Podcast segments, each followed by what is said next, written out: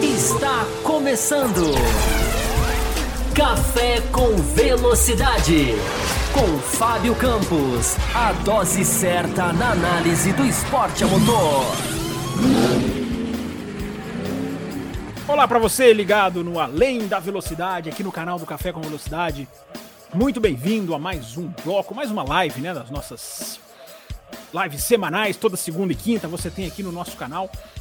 Lives falando de Fórmula 1, analisando Fórmula 1, mergulhando em conteúdo, digamos assim, apresentado aqui para você, debatido com quem está aqui, com uma interação muito legal no nosso chat, que tem batido recordes aí de audiência, tem batido recordes aí de, de sequência de meta batida. Então é muito legal a gente estar tá aqui mais uma vez entrando no ar. E que, que, que entrada no ar, né? Porque é uma semana de assuntos, né?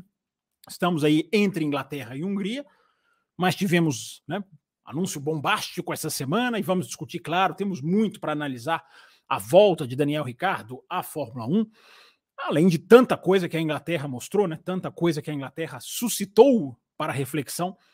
Seja você muito bem-vindo, você que está aqui ao vivo, você que está assistindo a live depois, você que está aí é, interagindo com a gente no áudio também, porque o Café com Velocidade é sempre bom lembrar, às vezes, às vezes a gente esquece de lembrar, né?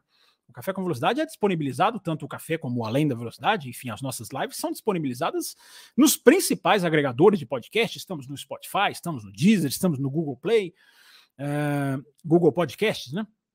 Enfim, você pode ouvir de várias maneiras o nosso programa. Eu já tenho, olha, gente, já para começar aqui, eu já vou dar real para vocês, cara. Eu já tenho aqui um recorde de mensagens enviadas de hashtag além da velocidade, porque a hashtag além da velocidade é a hashtag lá do Twitter para quem quiser antecipar a sua pergunta e um monte de gente resolveu antecipar.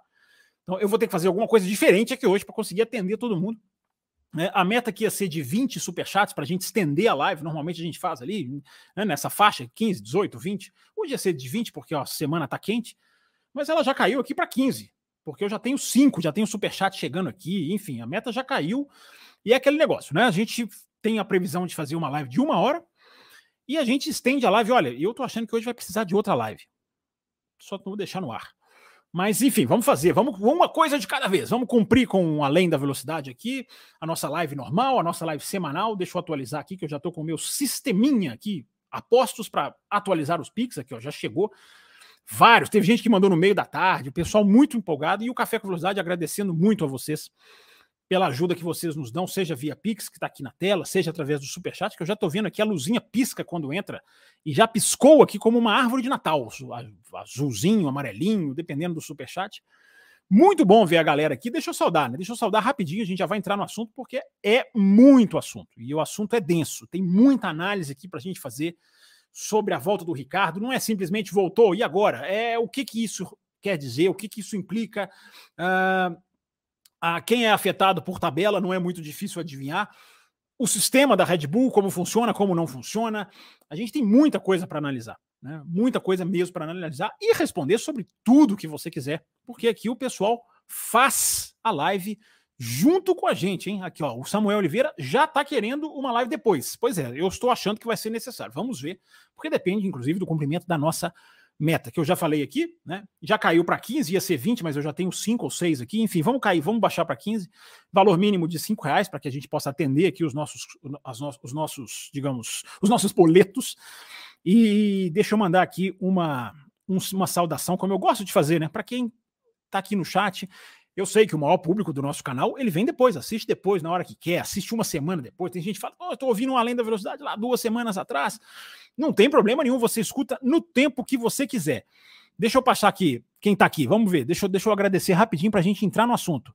O Daniel Cru tá aqui, o Pedro Henrique Alves tá aqui, o Vender Luciano já deixou pergunta, o César Caseiro foi o pole position, Daniel Cru, não sei se já falei, tá falado de novo. Henrique Cardoso, Tuareg sempre aqui, o Denner, o Charles Câmara, grande Charles Câmara, Anderson Martins, Libertário Consciente, Monstro Baleia. Pedro, o Pedro Pinto, o César Caseiro já falei, Camila Reis do Amaral tá aqui, nossa apoiadora, o Márcio Zaparoli tá aqui, Jefferson Santos. Gente, eu vou ter que parar de falar nome no começo da live, porque a galera tá aqui, aposto, meu Maganha, meu Maganha chegou na hora hoje coisa raríssima. Carlos Eduardo Ferreira, nosso grande parceiro. Esther dos Santos, nossa participante na última live.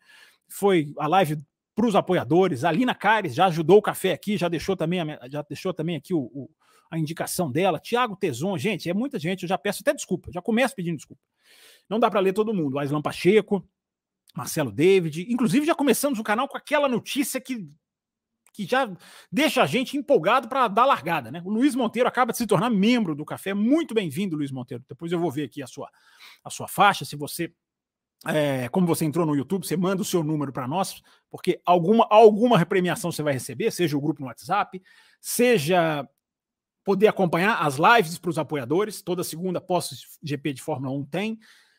Seja na Extra Forte, na terceira faixa, concorrer a um sorteio da F1 TV para até o final de 2024. Sim, assinatura da F1 TV até o final de 2024. Está chegando no final de semana do GP da Hungria, para quem é da faixa premium, a faixa mais, digamos, alta da nosso, do nosso programa de apoio. É a faixa que vai concorrer ao ingresso para o Grande Prêmio do Brasil. Na verdade, dois sorteios. Você tem duas chances de ir para o Grande Prêmio do Brasil desse ano. O primeiro ingresso sai depois do GP da Hungria. A gente vai sortear, além de miniatura de Fórmula 1, que a faixa premium também concorre, e participação aqui, que você não concorre. Você tem garantido se você é prêmio. Poxa, queria sentar na mesa com você, com o Raposo, discutir Fórmula 1. É só você virar prêmio que você vai ter essa oportunidade. Então vamos lá, gente. Vamos começar. Muita gente dando saudações aqui. O Francisco, saudações do Recife, galera em peso, Rodolfo Max. Vocês estão empolgados, né? Basta o Daniel Ricardo voltar para a Fórmula 1, vocês se empolgam de uma vez. Então vamos lá, gente. Vamos começar naquele esquema que quem já é do nosso métier, como diria o outro, já sabe. Vou puxar primeiro as perguntas da hashtag, tá, gente? Enviadas no Twitter. Vou responder até um pouquinho mais, digamos assim, um ritmo um pouquinho mais acelerado, porque senão só o número de perguntas na hashtag toma uma live inteira. Mas então, para ficar equilibrado, para atender todo mundo, eu não sei se a gente vai bater a meta, estender a live. Tomara que sim mas vou tentar atender aqui o máximo de gente possível, tá? Enquanto eu tô lendo as perguntas da hashtag, você vai mandando a sua pergunta aí no chat também. Vamos embora, vamos começar. Felipe Gonçalves, que é apoiador do café. É... Peraí que às vezes some para mim, pisca tudo aqui. Boas-vindas ao Luciano Monteiro, tá aqui. Deixa eu só colocar aqui a última coisinha, deixar aqui para passar para você as maneiras de você apoiar o café. O like, muita gente já deu, deixa o seu like e deixando passar, passando aqui embaixo as faixas de a, a faixa com o modo se você quiser apoiar o café, como o nosso querido novo apoiador acabou de fazer. Vamos lá, vamos embora, vamos fazer, vamos entrar, vamos começar. Primeira pergunta do Felipe Gonçalves. Fábio, fiquei muito intrigado com a pergunta que fez o Bruno Aleixo lá no Auto Race. Acha que o Verstappen está tirando mais do carro e não é mais tão absurdo do que os outros? É... O carro não é tão mais absurdo do que os outros? Para ler na entonação correta. Será que ele está pesando mais nessa equação? Essa pergunta é muito, é muito interessante, é, Felipe. A gente teve essa discussão lá no Auto Racing, né? peso do piloto, peso do carro, essa discussão que nunca acaba, né? É, participação do Verstappen, peso histórico do Verstappen. E eu, o meu critério jornalístico, Felipe, eu já até esbarrei nele aqui outras vezes, mas acho que já tem um tempo, é até bom reforçar. O meu critério jornalístico abraça a seguinte análise: um piloto nunca faz mais do que um carro. Não tem jeito de um piloto andar mais do que um carro. Eu sei que existe esse conceito, eu sei que existe essa, essa, digamos assim, essa essa máxima do automobilismo. Um piloto não anda mais do que um carro. O que um piloto faz é levar o carro até onde o carro pode ir. Um piloto não dá mais cavalos a um carro. Um piloto não consegue fazer uma curva além do que o carro aguenta. Um piloto não consegue dar tração para o carro mais do que o carro tem. Então, uh, eu, eu nunca uso a expressão andando. Eu usava e nunca mais usei a expressão andando mais do que um carro um piloto consegue extrair de uma máquina o que ela disponibiliza. Às vezes é uma máquina muito difícil de você extrair, às vezes é uma máquina nem tão difícil de você extrair. Aí só quem senta no carro definitivamente pode falar. A gente pode tentar fazer uma análise aqui ou ali. Então, é, o grande segredo do Verstappen, o grande, a grande, quer dizer, segredo do Verstappen não, né? Quem, quem sou eu para dizer aqui qual é o segredo do Verstappen? O segredo do Verstappen é, é talento, evidentemente, ninguém duvida disso. É, a grande questão do Verstappen, que é a discussão lá, né, que a gente teve, é o quanto ele tem o peso no que está acontecendo. Porque nós não vamos aqui rasgar outra máxima do automobilismo, essa não dá para rasgar, de que o carro é muito importante. Ele é uma porcentagem que gente, as pessoas sempre perguntam, né? O carro é o quê? É 50, 60, 80, 90? Qual a porcentagem do carro? É, é altíssima. É para é lá, para cima de 50%. E o Verstappen mostra nesse ano, eu tenho dito isso, é, como que não é só sentar num carro e virar tempo. Não é, e a gente tem essa impressão. A discussão simplista que o torcedor normalmente tem, uh, nem todos, é: ah, não, o carro é muito bom, o cara vai lá e ganha. Não é assim. Vários anos de domínio, a gente não tinha dobradinha. Se fosse assim, a gente teria dobradinha em todos os anos do domínio da Ferrari, em todos os anos do domínio da Red Bull lá com o Weber. Com a, com a Mercedes foi, né? Na era da Mercedes, na Mercedes foi 14, 15 e 16. Né? 17 não, 18 não. É, a gente não tem é, é, campeão em vice toda hora. Por quê? Não é só o carro. O cara tem que extrair. E aí é a questão do Verstappen. Que não é só o Verstappen, não. É o Schumacher, é o próprio Vettel, é o Senna. Era, é... Esses caras extraem do carro. Eles vão até onde o carro permite, outros não conseguem ir. É o que diferencia os gênios dos menos geniais. Eu ia falar geniosos, mas aí é outro sentido da palavra. Né? Os menos geniais. É... Ele estava aqui, comenta aqui a nossa discussão e manda mais uma pergunta aqui. Você crê, diz ele, nessas, nessa notícia de sondagem da Red Bull no Norris? Isso seria possível para 2024 ou 2025? É, gente, é até bom essa pergunta já ter surgido, cara, porque é bom que já fica assim bem, bem, bem delimitado, assim, pelo menos a minha, a minha, a minha opinião. Gente, é, o que, que é sondagem, o que, que é proposta, o que, que é real e o que, que não é real? Declaração pública, cara, é, é, é, é, muito fácil de fazer. Tão interessado, você tem ali um efeito desestabilizador na outra equipe, no outro piloto. Eu não gosto de analisar muito em cima disso, não. Eu não estou dizendo que não há, que não existe, que não é. é. Eu gosto de pegar essa informação. Se eu descobri essa informação pela, pela, pela maneira que eu faço aqui no café, pô, cara, tem essa informação, venho aqui e trago. Não, necessariamente seja uma informação só minha, ou seja primeiro, seja segundo, seja terceiro, seja quinto. É, agora está se falando de muita coisa. Aí começa a se falar de Norris na Red Bull. Eu, eu uh, uh, pergunto e questiono, é, esbarrando nesse, nesse, nesse mundo de batidores, se o Norris não é uma opção primeiro da Ferrari e depois da Red Bull. É, mas ainda é tudo muito é muito é muito cedo, porque a pergunta do Felipe é se eu acredito para 2024 e 25. É, 24, cara, esquece, cara. 24 não vai. 24 ele tem contrato até o final de 2025 se acontecer alguma coisa lá de 24 para 25, se a McLaren for um fracasso, uh, essas coisas podem acontecer. Não é garantido. Agora, para 24, cara, esquece. 24 não vai. 24 é, é, é, é, A McLaren está em ascensão, o cara tem contrato, repito, o contrato do Norris é até o final de 2025. Só para lembrar. Então, eu, eu não acredito. Enfim, se acontecer, a gente vem cá e comenta. É bomba, né? A gente faz além da velocidade especial, além do café, além da velocidade do café e tudo mais. A gente, né, bombas como a dessa semana são, são jornalisticamente boas, haja vista aqui. Né? Eu já não estou conseguindo nem me achar aqui com tanta pergunta e tanta, tanto superchat, tanto pix. Já, já vou atualizar aqui o nosso, o nosso, o nosso sisteminha aqui. Você vai mandando a sua pergunta. Deixa eu, deixa eu zerar aqui o pessoal que mandou na hashtag. O Matheus mandou aqui, Matheus Matheus Cavalo, tem se falado que sem a Red Bull a classificação dos pilotos estaria equilibrada. Então eu simulei ela sem as Red Bull e notei que o Alonso lideraria por 39 pontos. Realmente estaria equilibrado? Se não, seria um indício de que a pontuação por corrida está desequilibrada? Matheus, é muito. Eu entendo, acho, acho, acho saborosa a curiosidade. Né? É, mas, cara, não, não, não é assim, né? Se a gente analisar na prática, se não tivesse a Red Bull, que hum, é, é uma coisa, já é uma coisa muito lúdica. Né? É, as corridas se desenrolariam de outra maneira. A, a, posição estratégica, as tentativas do Alonso, por exemplo, em Mônaco, faria o que fez, não faria o que fez. É, é, tirar só a matemática, simplesmente você lá e risca a Red Bull, é uma curiosidade. É uma curiosidade. É bacana as pessoas fazerem, né, por curiosidade. Mas eu acho que o, acima disso, mais do que o número, o Matheus, é, é o fato de que você hoje tem um rodízio atrás da Red Bull que é absolutamente magnífico. É magnífico o que está acontecendo. É, você começa a Aston Martin no ano, aí você tem um lampejo da Mercedes, aí você tem a Ferrari achando que chegou, aí agora você tem uma McLaren que todo mundo fica, meu Deus, como é que vira a segunda equipe no final de semana? Isso é, isso é demais, cara. Isso, isso é muito legal. Se isso fosse pela liderança, seria seria fantástico, né? Eu sei que existe todo esse lado lúdico, né? O Alonso teria feito o GP do Bahrein, aquelas ultrapassagens seriam pela vitória, né? Já pensou? É, que seria muito mais, digamos, é, é, estrondoso. É, o Alonso ganharia na, na, na, na, Arábia Saudita, quer ver? Deixa deixa eu até consultar aqui.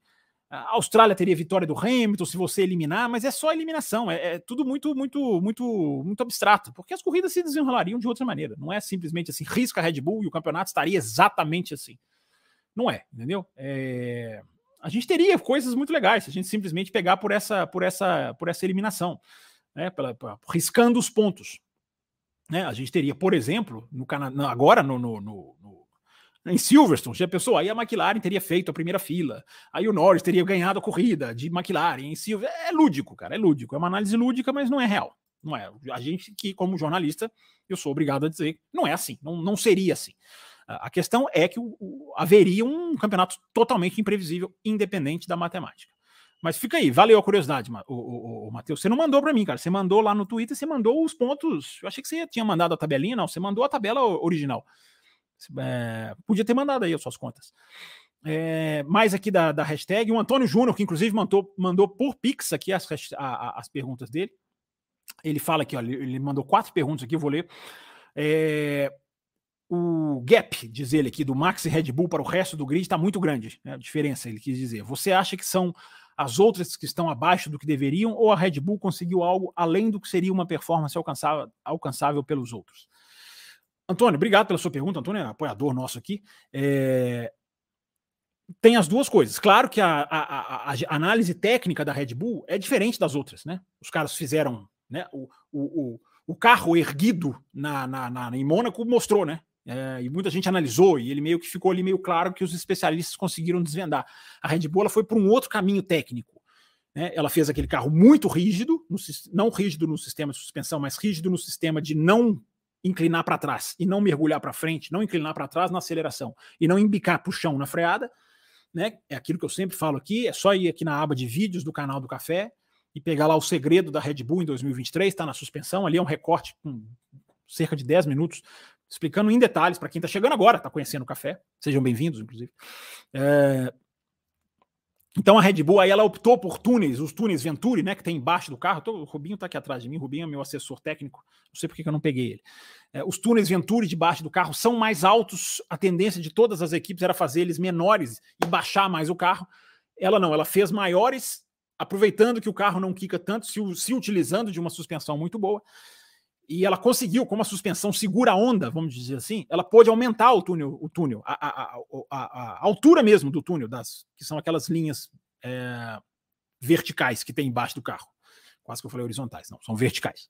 São aqueles túneis que você vê embaixo do, do, do chassi mesmo. Eles puderam, eles puderam ficar mais altos. E quanto mais alto aquele túnel, mais ar, mais rápido passa o ar. É, então tem todo esse segredo técnico da Red Bull. Então eu estou dando essa volta para te explicar que são as duas coisas. Porque as, as outras equipes pisaram claramente na bola no sentido de seguir a Red Bull. A Ferrari é um erro de projeto, está agora tentando descobrir se curou um defeito de aquecer pneu que vem desde o ano passado. A Mercedes não se acha. Uh, Aston Martin deu o salto e está aí tentando também se colocar. É, eu tenho falado aqui desde o começo do ano, né? A gente não pode simplesmente aliviar para essas, dizendo que só a Red Bull evoluiu e elas ficaram. Não, elas erraram. O buraco tem muito do dedo do mau trabalho, a má compreensão do efeito solo de Ferrari e de Mercedes, no mínimo.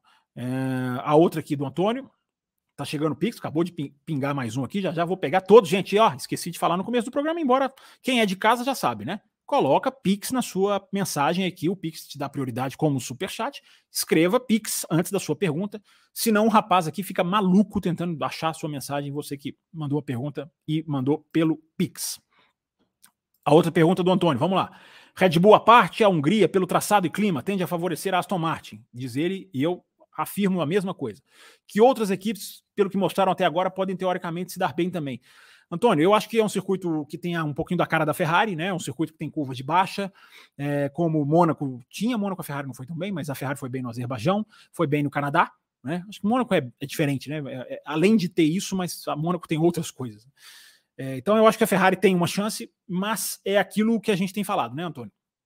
Vai depender muito da temperatura. Eu coloquei essa palavra com letras garrafais no Twitter hoje à tarde. Tá aqui o Twitter no cantinho da tela para quem quiser seguir lá também. E daqui a pouquinho eu vou passar o, as redes sociais do café, para quem quiser saber. Mas vamos, vamos emendar aqui, depois a gente vai distribuindo os recadinhos. Uh, a temperatura, o clima, vai influenciar demais. Principalmente pelo que a gente viu em Silverstone da McLaren.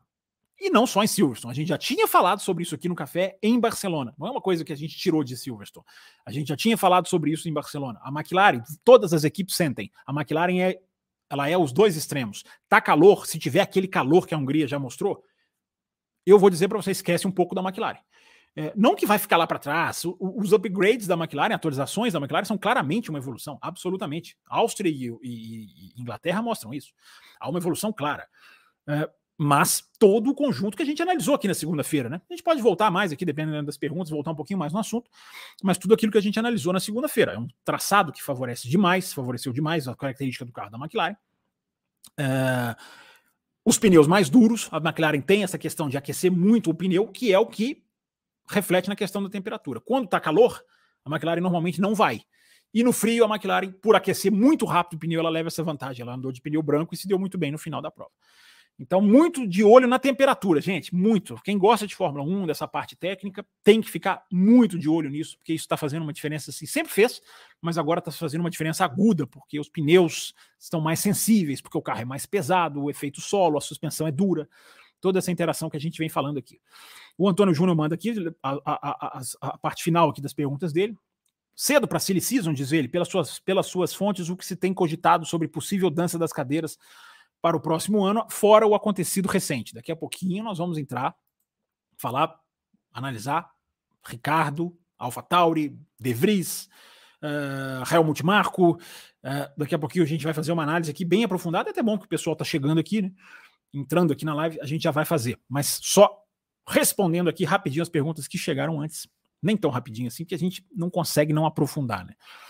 É, informação da Silly Season, cara. É, o que eu posso te falar, cara, sabe, sabe o que eu vou fazer, o, o, o, Antônio? Eu vou responder a sua pergunta da seguinte maneira. Eu vou, eu vou dizer para você os, os, contratos que vencem, para vocês todos, né? os contratos que vencem é, de pilotos nesse ano. Tá aqui, ó, tá bem na mão aqui. É, abrindo aqui, ó, 2023, Lewis Hamilton, todo mundo já sabe, uh, Pierre Gasly, George Russell, George Russell 2023, acho que é, né? Tá escrito aqui 23. O Kevin Magnussen, o Yuki Tsunoda, uh, deixa eu ver quem mais. São esses. Acho que, acho que o Zul também, tá, tá, tá com um pontinho de interrogação aqui no Zul. Acho que ele também. É, então são esses pilotos e mais alguns outros. É, o Albon não, o Sargent sim, que não estão aqui na minha lista, tem que dar uma atualizadinha aqui na minha lista. Esses são os pilotos, o, o Antônio, que tem um contrato a vencer nesse ano, renovar. Então, assim, cara, quem vai para onde? Cara, ainda não tem, cara. Você chamou aqui Silly Season, né? Que é uma maneira como a Fórmula 1 costuma batizar essa.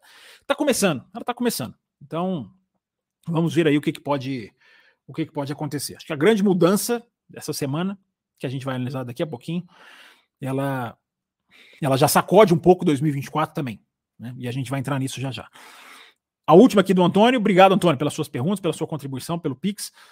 Uh, o Toto Wolff afirmou em Silverstone que vai, muito em breve, focar a equipe, né, focar em 2024. Impressão minha ou parece um clima de desânimo total pelo resultado dos, das atualizações, não se aproximar, não os aproximarem mais da Red Bull e ainda serem muito suscetíveis a clima e tipo de pista. Pois é, Antônio, essa última parte da sua pergunta aqui, cara, suscetível a clima e tipo de pista, todo mundo é. Até a, até a Red Bull é. A Red Bull sentiu no Canadá. A prova da Red Bull no Canadá foi, cara, foi categórica. Os caras não pouparam ali. Os caras estavam lutando para aquecer o pneu como todo mundo estava fazendo. Porque estava é, porque tá, é, tinha essa necessidade. O asfalto ele era, não é só pela temperatura, não, mas o asfalto ali é, desenhou esse tipo de corrida também. Chuva, né? Esfriou, emborrachou, desemborrachou o asfalto. Enfim, cada final de semana é um, é um ser vivo, né, gente? Cada final de semana tem uma característica bem diferente. E a questão do, do 2024 é uma coisa que a gente já falou aqui no café também, né, Antônio? Assim, muito. Tá muito claro. Lá, lá no Bahrein, já estava claro. É, é focar em 2024. Só que a gente também coloca 2024 como se fosse lá um tal de santo graal, né? Uma coisa assim, numa, numa, numa, numa jarra ou um troféu. Vira para 2024 que, que é virar para 2024? Você não, abandona um carro, você só abandona um carro quando você vai ter uma mudança de regra total, como a gente teve de 21 para 22. É, você tem que. É, esse jogo, você tem que aprender o carro para você, você virar. Então, vão focar em 2024? Vão, mas isso não é eliminar o carro atual. Você tem que justamente pegar o, a evolução desse carro, dominar esse carro para fazer o 2024. É, tem mais aqui, ó. Nossa senhora, o pessoal mandou pergunta na hashtag mesmo. Eu vou ter que fazer um programa. Acabei de nascer uma ideia aqui. Quando a gente, a gente continuar com esse problema bom, eu vou fazer um outro programa só para responder hashtag. O que, vocês acham dessa ideia, hein? É, é, o, é o chamado problema bom, né? O Marcelo Cesarino. Depois dos últimos acidentes fatais nos últimos anos, se a não corrida de 2021 em Spa não está na hora da FIA e da Bélgica pensarem melhor e talvez retirar algumas categorias de Spa e correr em Zolder por questões de segurança. É, não estou dizendo que a Fórmula 1 deve sair de Spa. Ah, o Cesarino não, cara, porque você vai tirar as corridas de Spa por segurança, então acaba com a pista. É, Cesarino, corrida é vida. para um autódromo, pra, não só para um autódromo, né? Para nós, para o canal do café também é. Mas para todo mundo. É, é, o autódromo precisa de campeonatos para sobreviver. Um autódromo não cedia corridas porque quer, porque gosta. É, você vai tirar as categorias da Bélgica por segurança, você vai matar a pista. A pista vai, não vai ter dinheiro. É, é, então, não, não, dá. Não é, não é por aí, não, Cesarino. Não acho que é por aí, não. César Caseiro mandou aqui. O César Caseiro, se não me engano, está aqui, né? Acho que eu já até falei o nome dele aqui. Mas enfim, mandou a hashtag. É, o hype. Essa palavrinha é boa, hein? O hype.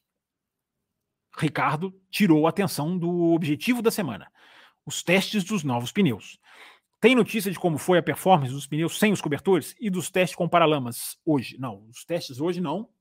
Fiquei muito ligado, mas é, a, a, até nem há muito o que fazer hoje, ô César, porque quem viu a live da semana passada, de quinta-feira, a gente justamente antecipou que nesta quinta-feira seria o teste. Antecipou, não, era uma informação divulgada. A gente detalhou né, que o teste dos, dos, dos novos paralamas para chuva seria nessa quinta-feira. Né? Falamos na quinta passada, que o teste seria hoje, e foi. Mas como a gente explicou na quinta-feira passada, é um teste que vai ser estudado com câmeras especiais, com uma análise né, das imagens. Não é uma coisa assim, ó, foi o teste foi assim, opa, aprovou, não, não aprovou. É, não, não sei que tenha acontecido alguma coisa muito grave, muito, muito errada. É, é, agora é estudar, é analisar, é computador, é CFD. Agora é deixar, deixar a FIA trabalhar. Né? E aí a gente vai ter, vai ter mais oportunidade de saber à medida que o tempo for passando. E talvez a chance de ter mais testes. Ter mais testes. Para confirmar, eu acho que a possibilidade, é apenas uma opinião minha, a possibilidade de ter mais testes é muito grande. De fazer mais, molhar mais pista em algum lugar. Eles vão fazer em Monza. Monza tem teste da Pirelli. Talvez molhar uma reta em Monza, como eles molharam a reta em Silverstone. É... Eu acho que pode ser por aí. Eu tenho mais duas aqui. Mais duas perguntas da hashtag e tô vindo pro chat, gente. Vamos lá. Fórmula E, diz o Cesarino que mandou outro. Ó. Fórmula E publicou nas redes, corrida de Portland teve 403 ultrapassagens. Muita gente criticou a categoria alegando que era artificial. E seria um absurdo ter economia de energia nos carros e defender e defenderam a Fórmula 1. Mas não é o cúmulo da artificialidade a asa móvel da Fórmula 1? É, a asa móvel é o cúmulo da artificialidade pelo modo como ela é executada, né, Cesarino? Podia ser muito melhor executada. Agora, as 403 ultrapassagens de, da, da de Portland, é, eu não vi a corrida e eu confesso para você com sinceridade que essa a maneira como as ultrapassagens da Fórmula E acontecem, é, digamos assim, tiraram a minha pressa de correr atrás das corridas. É, espero assistir um pouquinho mais lá na frente, mas eu confesso para você que essa a Fórmula E foi para um caminho absolutamente perigoso, absolutamente artificial também. E eu não acho isso legal. Não acho isso legal. Acho que a Fórmula E não tem estofo para cobrir esse tipo de corrida porque 403 ultrapassagens, ok, porque os caras estão tirando o pé no meio da reta. Eu, eu não, eu, esse, esse não é um tipo de automobilismo que eu, que eu aprovo. É, e a última aqui do César Caseiro, ó. É, ah, ele complementa. O, o, o, Twitter alternou aqui, ó, fez uma do Cesarino, uma do César, talvez porque eles mandaram na mesma hora.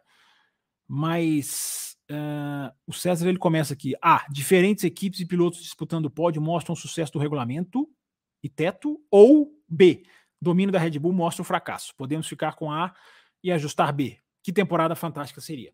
Pois é, o César Caseiro, essa pergunta é excelente. Essa, essa análise é necessária, essa análise é, prof, é profunda, é, porque a gente tem o funcionamento das regras gerando uma Aston Martin que sobe, uma Williams que sobe, uh, ainda que menos, uh, uma McLaren que consegue, uh, uma Mercedes que vai também se pula um pouquinho, a Ferrari. É, isso tudo é efeito da regra. É efeito da regra. Não tenho a menor dúvida. Quando eu falo a regra, gente, não estou falando só a regra do túnel de vento, não.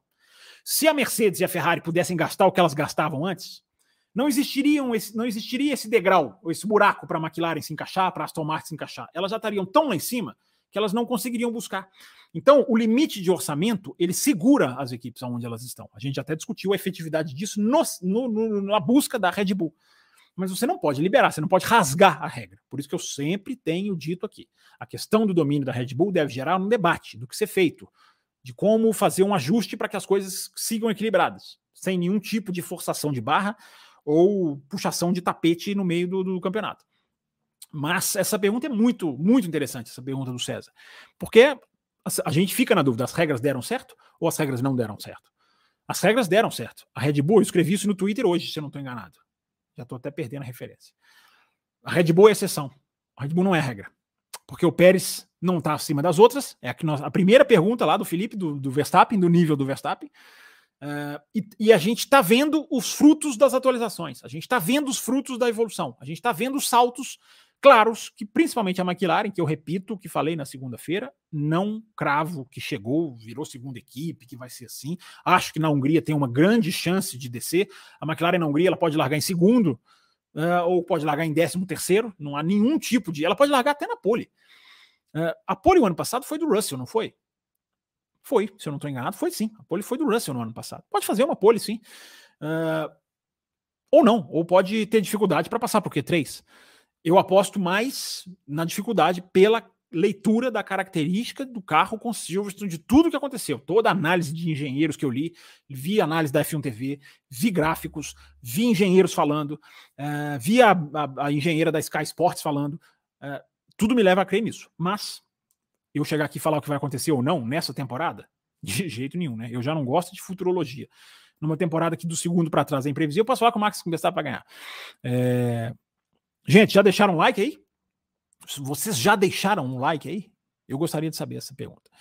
Vamos conversar com o pessoal no chat aqui, gente. É... Vamos lá, vamos atualizar aqui também as nossas mensagens, o nosso Pix, quem mandou, quem não mandou. É... Olha o Twitter me bloqueando aqui, me dizendo que eu atingi o limite de taxa. Acabou de piscar a, mensagem aqui. É... Gente, eu tenho aqui Pix do Antônio, que eu já li, do tem um Pix que foi mandado no meio da tarde, eu não sei se ele está aqui, enfim, se a pessoa quer ser identificada, eu sempre fico nessa dúvida. Do OZ, vou chamar assim, já agradecendo. Se tiver aqui, manda pergunta. É, o César Caseiro mandou aqui um Pix também. A Lina Cássia mandou um Pix e o Gabriel Gadioli mandou aqui também. É, deixa eu ver se eles mandaram as perguntas. Né? Tô aqui falando que tem que ver a pergunta para ver se ver se eu falo e já falei. É, gente, inscrição de Pix antes da pergunta, tá? Para quem mandou o Pix, e aí eu faço aqui essa, essa, essa referência. Vamos lá, vamos começar priorizando, claro, os superchats e os Pix também, evidentemente. Nossa, estou vendo aqui um monte de gente debatendo aqui, discutindo aqui no chat. Gente nova, gente que eu nunca vi. Sejam todos muito bem-vindos. Espero que estejam gostando aqui do nosso conteúdo.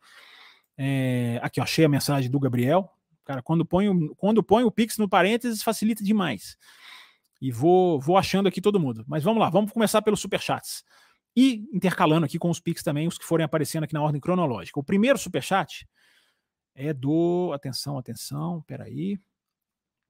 O primeiro superchat foi feito antes da live começar é do Daniel Cru. Ele dá uma sugestão aqui. Eu acho que os episódios com os, com os convidados poderiam ir também para o feed. Traz um conteúdo diversificado para todos e continua beneficiando os que pagam na faixa para participar e pelo ao vivo no YouTube. Abraço. É uma, é uma sugestão, Daniel. Vou considerando sim a sua sugestão. Podemos liberar esses programas sim.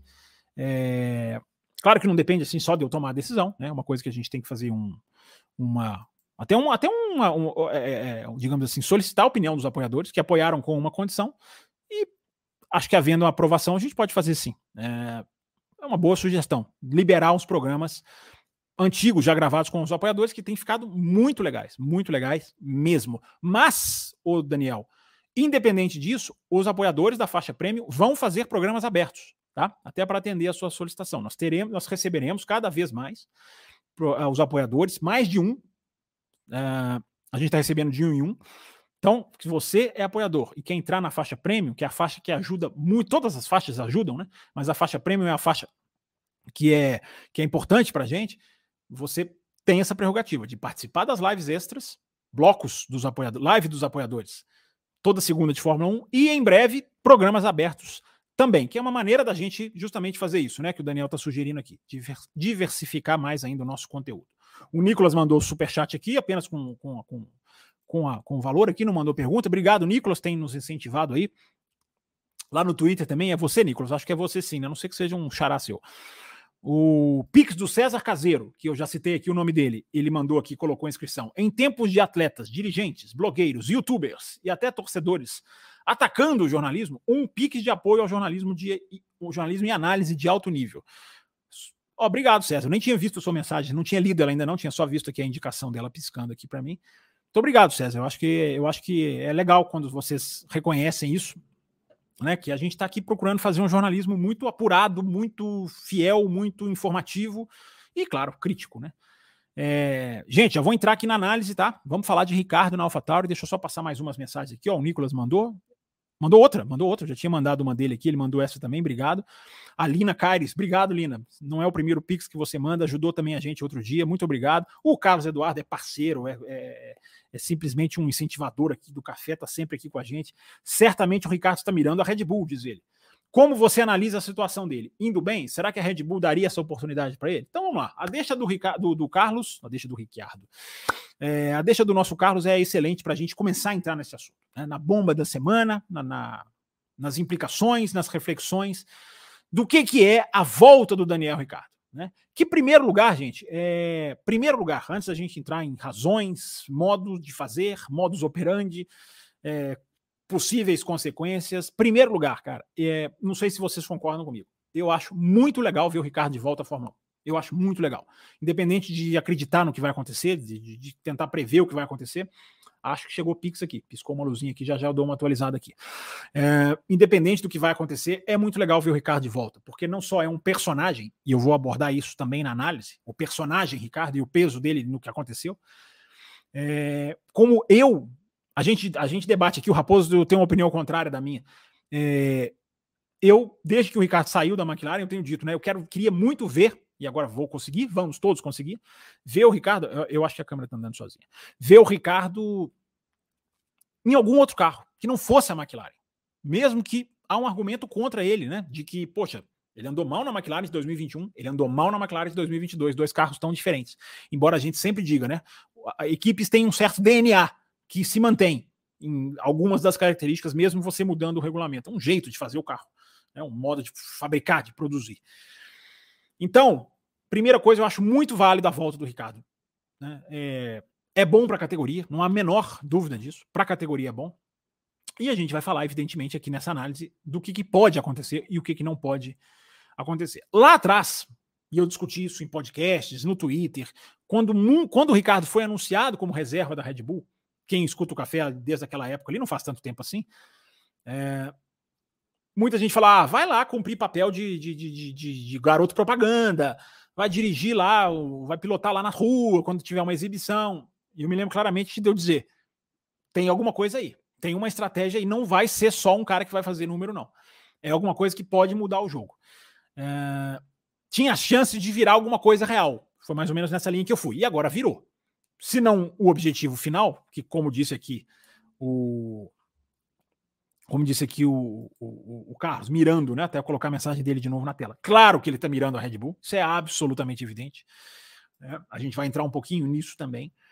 É, e trazerem, foi isso que eu falei lá atrás, por isso que eu estou puxando aqui a análise. Eu falei, uh, é uma pressão para o Pérez. Simplesmente o cara ser piloto reserva. Agora isso muda de nível.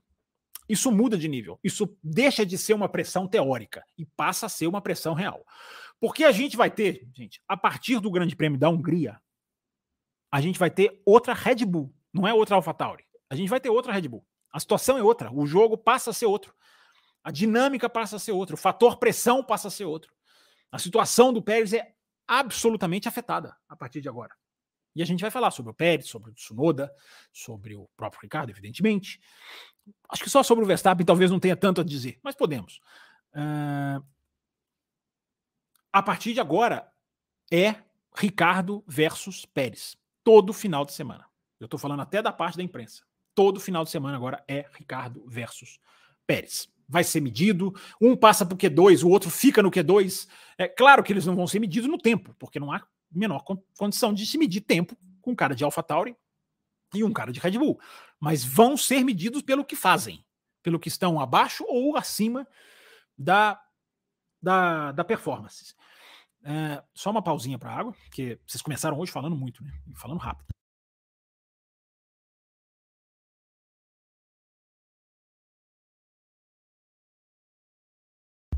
Sim, é água. Hoje eu, hoje eu entreguei. É... Normalmente eu não entrego a bebida. Uh... A gente vai ter uma situação agora que é muito importante, porque a gente tem agora na AlphaTauri uma situação de quase que um duelo mesmo, como aqueles duelos do Velho Oeste. Um sobrevive e o outro não. O futuro do Ricardo e do Tsunoda é um ou outro. Os dois não terão futuro, na minha análise. Ou um acaba com o outro e sobrevive, e a carreira do outro acaba de uma vez. Porque se o Ricardo não supera o Yuki Tsunoda, não vai ser tão fácil como muita gente imagina, mas se ele não supera, não há mais a menor possibilidade de ninguém sonhar com o Ricardo. Que ele já tem a nuvem negra da McLaren. Da McLaren. Vamos, vamos falar sobre isso um pouquinho também. O Tsunoda, que começou bem o ano, se ele perde para o Ricardo, aquela sensação do vai ser, é, era só porque era o De Vries, embora errada, porque ele está andando bem independente do companheiro de equipe, e eu gosto de analisar pilotos independente dos companheiros de equipe, mas eu estou falando da percepção geral. E existe uma coisa também nessa equação. A, a, Red Bull ela não tem mais que agradar a Honda da mesma maneira que ela sempre teve. Uh, porque a Honda está de saída. Então, a não ser que haja alguma coisa contratual, e eu não tenho essa informação, acredito que ninguém tenha, uh, a Red Bull pode se desfazer do Tsunoda, pelo menos teoricamente. A questão do De Vries, gente, para a gente entrar um pouquinho no De Vries também, na situação do De Vries. É... Vamos lá. Eu vou manter o que eu falei aqui quando a Red Bull trocou o Kvyat pelo Verstappen. Antes do GP de Barcelona, porque depois do GP de Barcelona, cá entre nós, né? Era muito fácil. Antes da, da corrida em Barcelona, quando a Red Bull anunciou, eu disse o que eu vou dizer agora. A equipe tem direito de escolher o piloto que ela quer. Tem direito de escolher. A equipe tem dados que nós não temos. Muitas vezes nós, jornalistas, faço aqui um meia-culpa, a gente acha que sabe tudo o que está acontecendo dentro da equipe. Que a, gente, a gente fala como se a gente tivesse acesso a todos os dados, a todas as. a, a telemetria, a toda a reunião, os briefings. Né? Nós não temos acesso a isso. Nós não temos. Nós podemos ter informações. Obrigado, Pix do José Leonildo. Tá, não falta. O José Leonildo é figurinha carimbada aqui também. Obrigado, José Leonildo. Chegou seu Pix. É, deixa a sua pergunta aí, daqui a pouquinho eu leio. Então, a equipe tem direito de uh, demitir a hora que ela quiser. A hora que ela quiser. Eu não tiro esse direito da Red Bull. Não tiro esse direito da Red Bull. Ah, Fábio, mas é a questão do, do, do, do, da justiça com o De Vries. Pois é. Se a Red Bull sente que o De Vries não vai, não vai virar, existe uma ramificação da contratação do De Vries que eu vou entrar, mas se a Red Bull sente que o cara não vai virar, ela tem direito de tirar o cara na hora. Ela tem direito, eu diria até, gente, tirar o cara na sexta-feira. Não, cara, sai, entra outro. É, o outro completa o sábado aí. É... Mas tem uma questão do, primeiro, do programa de pilotos da Red Bull, que depois eu vou entrar nisso, e de uma Red Bull, não só de uma Red Bull, né, de uma Fórmula 1. Essa é uma reflexão que eu quero que vocês façam, junto comigo. É uma Fórmula 1 que se vira muito mais para pilotos do passado do que pilotos do futuro. Pelo menos de uma, de uma certa maneira, para um certo ângulo. É, é o Huckenberg que volta, é o Magnussen que volta, agora é o Ricardo que volta. Uh, há uma reflexão para ser feita aí. Já já eu vou entrar no programa de pilotos da Red Bull, mas não é só ele, porque eu estou citando aqui outras equipes também. O De Vries, ele já veio com experiência, o De Vries não é novinho. Ele não é um piloto novinho. Ele é mais velho do que o Verstappen. Só que, e agora eu vou intercalando mais, pique chegando. Só que, uh, entre o De Vries e o Ricardo, o Ricardo, gente, é uma potência comercial muito forte. Muito forte. É, isso, isso faz parte. Eu não estou fazendo aqui juízo ainda. É, eu estou dizendo que isso faz parte. É, o valor do Ricardo é muito forte. Então, na hora que o Ricardo começa a mostrar um certo desempenho, porque toda a informação caminha para aí, não só quem escuta o Café com Velocidade ouviu o quê? Lá atrás, o desempenho do Ricardo em simulador muito ruim. Mais para cá, coloquei até no Twitter algumas semanas atrás. Informação. Desempenho do Ricardo no simulador melhorou demais. Fábio, é só simulador. Eu concordo, é só simulador. Mas é alguma coisa. Você vê, pelo menos, a Red Bull viu a curva tomando um outro caminho. E o teste, evidentemente, o teste foi lá e pesou muito. O teste dessa semana. É, há uma série de peças do quebra-cabeça que você põe que já tirari, tiram o De Vries da. da tirari, tiravam o De Vries da AlphaTauri na terça de manhã. O teste foi na terça. Na terça de manhã, antes do teste, sites holandeses já cravavam a saída do De Vries. Uh, aí, aí tem, né? O brasileiro até me mandou.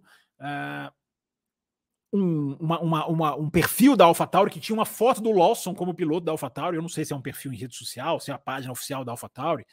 Enfim, uh, tinha ali o Lawson. Alguma coisa pode ter mudado de última hora, mas você já não tinha o De Vries. É... Então, na história do, do, do, do, na história do Daniel Ricardo, eu falei, eu vou intercalando, tá? Eu vou falar um pouquinho de um, falando um pouquinho de outro, daqui a pouquinho, pegando as perguntas de vocês também. Alguma coisa mudou no Ricardo no sentido positivo. Porque quando o Ricardo termina o ano passado, ele recusa propostas. Recusa a proposta da Williams, recusa a proposta da Haas.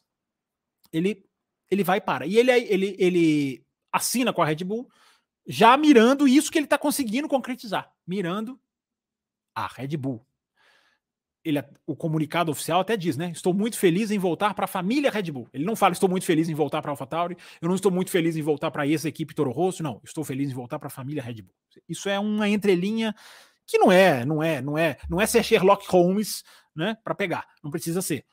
É, porque o Ricardo, e essas informações também vinham surgindo, ele foi mudando a vontade dele. Ele termina o ano passado realmente sem querer pilotar, querendo descansar. Ele até fala, né? A função de piloto de teste é adequada, porque eu vou tá, estar tá com o pé na Fórmula 1, vou descobrir o que eu quero, mas eu não vou precisar treinar todo dia. E aí as informações foi de que o cara começou a treinar todo dia meio que automaticamente.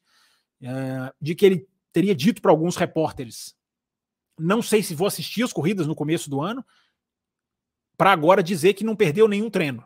Assiste tudo, mesmo quando não está na pista, evidentemente, quando não está na pista com a Red Bull. Então o cara foi recriando a sua vontade, recriando o seu desejo, e talvez nisso vai casar com a informação, vai casando com a informação do simulador. Ele não voltaria, eu entendo todas as dúvidas a respeito do, de que Ricardo vai, vai ser. Todos nós temos essa dúvida. Qual Ricardo vai ser? O Ricardo da Red Bull? O Ricardo de outrora? O Ricardo da Renault? Que foi um piloto bem decente? Ou o Ricardo da McLaren? Absolutamente é, incapaz de, de virar tempos competitivos. Embora tenha ganhado uma corrida em Monza, eu sempre gosto de lembrar disso. Uh, que Ricardo a gente vai ver? A análise que eu faço é: independente do que vai acontecer, alguma coisa esse cara mostrou o Ricardo não voltaria, mesmo sendo a potência comercial que eu acabei de dizer. Né? O Ricardo nos Estados Unidos, eu estava vendo um jornalista dizer, o Ricardo nos Estados Unidos talvez ele só perca para o Hamilton em popularidade, ganha de todos os outros, todos, Leclerc, Verstappen. Ele é um fenômeno. Inclusive eu me lembro, vocês vão se lembrar, vocês que se reparam alguma coisa, ou se vocês são como o Raposo, não reparam em nada. Quando o Ricardo estava em Miami, foi a primeira corrida que ele apareceu, a segunda, né? Depois da Austrália. A, a primeira, digamos, fora a Austrália, porque a Austrália o cara, né? Super solicitado. Quando ele era filmado nos treinos em Miami, você ouvia grito da, os gritos fortes da arquibancada. Simplesmente quando ele aparecia ali na muretinha, lá, olhando para cima, lá, acompanhando os tempos. Então é, é uma medida do, do, fenômeno que esse cara é. Mas ele não voltaria só por isso. Ele não voltaria só por causa disso, na minha análise. Eu não vou colocar esse cara aqui eh, para ganhar dinheiro. Tenho duas corridas nos Estados Unidos ainda esse ano. Não. Esse cara mostrou, na minha análise, alguma coisa. Alguma coisa no simulador e alguma coisa no teste. Uh, eu acho que o teste foi, foi, foi decisivo. Eu acho que o teste pesou, embora toda essa informação que eu estou passando para vocês. Na terça-feira de manhã já não tinha De Vries. Já era, já era antes do teste dele, já as informações já pipocaram. Basta é, analisar a cronologia. Então, gente, é, é, vai ser muito legal ver o que, que, que Ricardo vai voltar. Porque o Ricardo, gente, ele é um cara que já foi duas vezes terceiro colocado no Mundial de Fórmula 1 na era Mercedes. Ou seja, você ser terceiro na era Mercedes é você ser o campeão do resto, vai, inventando aqui, ou re recriando uma expressão absolutamente inexistente, né? absolutamente abstrata. É... Esse cara foi terceiro duas vezes. Quem se lembra do Ricardo de 2018? Ultrapassador, como eu o chamava aqui no café. Ultrapassador, sempre me referia a ele dessa maneira. Tamanha qualidade das ultrapassagens.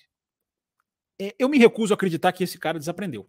Eu me recuso a acreditar. Embora quem diga que desaprendeu, eu não posso dizer que está errado. É uma atração interessantíssima. Mas agora tem o outro lado. o Ricardo não tem tempo para se adaptar. Não tem. É sentar e acelerar. Não tem. A nuvem da McLaren está aí. É o que eu acabei de dizer. A nuvem da McLaren não se apaga. O Ricardo tem que sentar e acelerar. Ele não tem tempo de adaptação.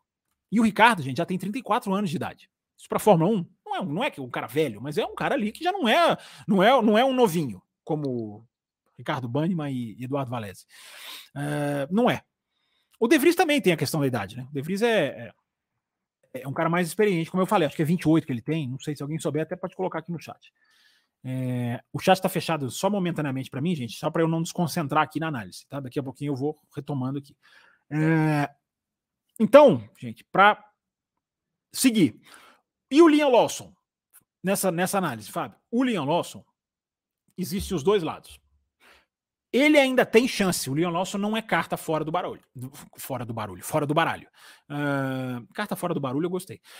Uh, por exemplo, se o Ricardo falhar e ele for bem na Super Fórmula do Japão, onde ele está lá brigando, eu já falei isso aqui várias vezes, é, ele tem todas as chances de sentar no carro em 2024. Pode até ser bom para ele. Porque a AlphaTauri em 2024 é outra AlphaTauri. Na verdade, não vai nem chamar AlphaTauri. É, é um, vai ser uma equipe mais próxima da Red Bull. A fábrica física vai, vai, vai, vai para Milton Keynes.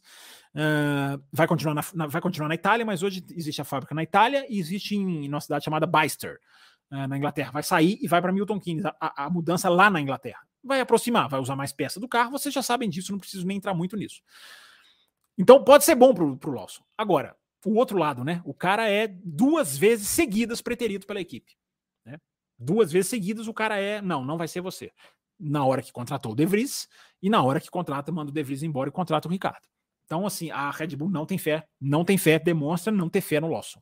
Talvez esteja esperando o Lawson ganhar a Super Fórmula japonesa, mas a Red Bull não é disso, não. A Red Bull, eu me lembro porque eu assisti ao campeonato, a Red Bull tirou o Vettel no meio da, da, da Fórmula Renault 3.5, né? A antiga World Series by Renault. Ela tirou o Vettel no meio, ele ia ser campeão. Eu falei, eu lembro, eu me lembro, falei, como é que você tira o cara? Vai ser campeão. Por quê? Porque o cara, o cara, o cara sabe, vem, vem para cá. Dane-se o título, vem aqui. Se já, se já tá pronto, ou tá quase pronto, vem para cá.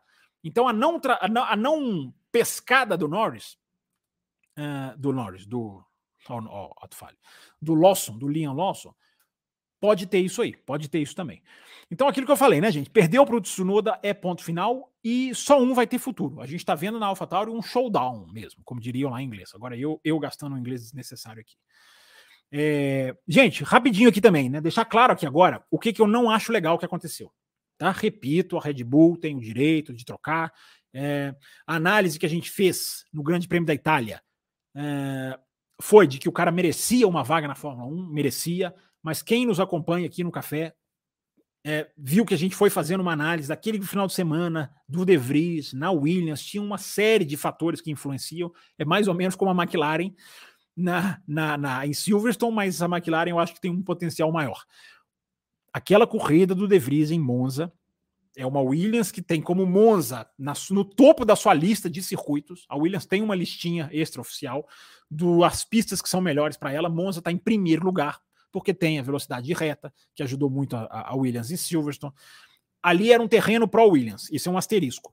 As punições daquele final de semana, todo mundo trocando motor. O De Vries ganhou lá umas 4, 5 posições. É... Teve punição durante a prova. Eu não estou dizendo que o De Vries não vale nada. Eu estou dizendo que aquela corrida na Williams tem vários asteriscos. E o De Vries nunca foi um super piloto. A gente já falou isso aqui no café também. O De Vries nunca foi um super piloto. Então, gente, para partir para parte para partir para a parte final da análise e voltar para as perguntas no chat. É, o que, que não foi legal nessa questão do De Vries? Primeiro, a fritura pública do De Vries. Isso uh, isso é muito isso é muito isso é, isso é muita sacanagem, cara, não tem outra palavra. O que fizeram com o De Vries publicamente foi sacanagem. Porque pode trocar a hora que quiser, eu repito. Quando trocou o Kvyat, foi rápido. E sem, e sem um, um, a gritaria pública, o, o, Kvyat, né? O Kvyat tinha até conseguido um pódio no ano. É, é, eles foram lá e tiraram o cara. Foi mais para agradar o Verstappen, né? para manter o Verstappen, do que pelo, pelo Kvyat. Mas o Kvyat, por exemplo, estou citando um que foi sacado também no começo. É, ele não foi fritado publicamente. O De Vries foi fritado publicamente. É, as declarações do senhor Helmut Marko, sobre quem eu quero falar bastante, é, as declarações do Helmut Marko, cara, jogam a imprensa para cima do cara. Porque o cara tá ali na segunda, terceira corrida, o cara já começa a jogar para a imprensa. É, não vai andar bem, é, não tá bem, é, tem que, senão vai sair, ó, vou dar até o, vou dar até o summer break, né? Vou dar até as férias de verão. Não deram, né? Além de tudo, ainda, ainda, ainda nem cumpriu o que falou. Não, vamos dar mais quatro corridas. Não deu as quatro corridas. É, qual foi a outra que ele falou? Ele falou uma que é que é um absurdo, né, cara? Você, você meio que falar isso do seu piloto, né? Não, eu, o Christian Horner não queria ele. Eu queria, é. Pelo visto, o Christian Horner estava certo. Cara, você falar isso do piloto enquanto o piloto ainda está andando. É, o De Vries ele não teve a chance nem de curtir, cara. Sou piloto de Fórmula 1, tô aqui na Fórmula 1. Não, o cara já começou sendo massacrado. Isso eu não isso, isso eu acho injusto. Isso não é legal. Isso é sacanagem. A palavra que eu uso é essa. Sacanagem mesmo, cara. Sacanearam o cara. Não é de tirar, repito, não é por tirar. Vou dizer pela terceira, quarta vez. Se estão lendo lá na telemetria, não estão identificando que o cara é piloto para o futuro, tira, tira na hora. Agora, essa fritura pública, porque faz a imprensa, quem acompanha a Sky Sports da Inglaterra, como eu acompanho, ou a F1 TV, como vários de vocês devem acompanhar, né? É, a imprensa fica em cima do cara todo final de semana, cara. Você não precisa fazer isso. Eu, eu, eu, digo, né? O cara tem que aguentar a pressão da imprensa. Eu sempre digo isso e não vou desdizer isso agora. Mas você precisa jogar esse teor de pergunta todo final de semana. E aí, você vai ficar? E as declarações do Marco? Ah, e o seu carro? Você está ameaçado? O que, que você... Cara, o cara teve que responder isso 200 vezes por final de semana. Isso era desnecessário. Isso era desnecessário. O De Vries estava mal? Estava mal. Não estou dizendo aqui que o De Vries estava tava, tava bem. Mas também tem os dois pesos e duas medidas, né? Que me incomodam. Porque o Tsunoda começou, na minha opinião, na AlphaTauri bem pior do que, o, do que o De Vries. O começo do Tsunoda para mim foi pior. Alguém até escreveu lá no Twitter, ah, mas ele marcou mais pontos. Ok, ele pode ter marcado mais pontos, mas o, de, o Tsunoda batia muito mais. O De Vries não é um cara que acidentou tanto assim, ele bateu no Azerbaijão, foi, foi, foi o final de semana mais acidentado dele, ele bateu na largada em Miami, ele tem a, ele tem a sua cota de acidentes. Mas o De Vries, é, o, o Tsunoda no começo era muito mais instável. E por, e por que, que o Tsunoda não serve, não, não, não sofreu essa pressão? Porque é da Honda, porque tem as costas quentes. Isso eu não acho legal, cara. Isso eu não acho legal. É os dois pesos, duas medidas. Que eu sempre falo do Lance Stroll. É um cara que tem dois pesos, duas medidas. Porque ele pode errar, ele pode bater, ele pode rodar, ele pode, ele pode tomar 15 segundos. O cara não tem um cargo ameaçado. Então, na hora que o De Vries cai, né, é, isso eu não acho legal. Por mais que a Red Bull tenha o direito de tirá-lo. É... Gente, cá entre nós, né? Foi esse desastre total mesmo? Repito, o De Vries estava mal. Eu não questiono isso. Mas é, é, é, é para arrancar o cara assim com 10 corridas? Foi tão mal assim? Eu pergunto para vocês. É... Gente, vamos lembrar, né? O que foi o Latifi na Williams? Vamos lembrar dos nomes, cara. A gente tem memória curta, né? Vamos, fazer análise. O que foi o Latifi na Williams, por exemplo? De Vries não é bem melhor? Gente, o Kubica. Lembra do Kubica, cara? O que, que o Kubica fazia, cara? Na, na né? Pós-acidente, evidentemente, né? Não o Kubica né? inteiro. É, esse era um pilotaço. Mas o Kubica na Williams. Então são caras, só para citar uns, alguns exemplos, são caras que tiveram muito mais dificuldades que o De Vries, na minha opinião. Repito, o De Vries estava mal, não, não, não nego isso. Mas era para sacar o cara assim? Enfim, um, um questionamento. É, porque eu repito, a, a, a, Red Bull tem direito de tirar.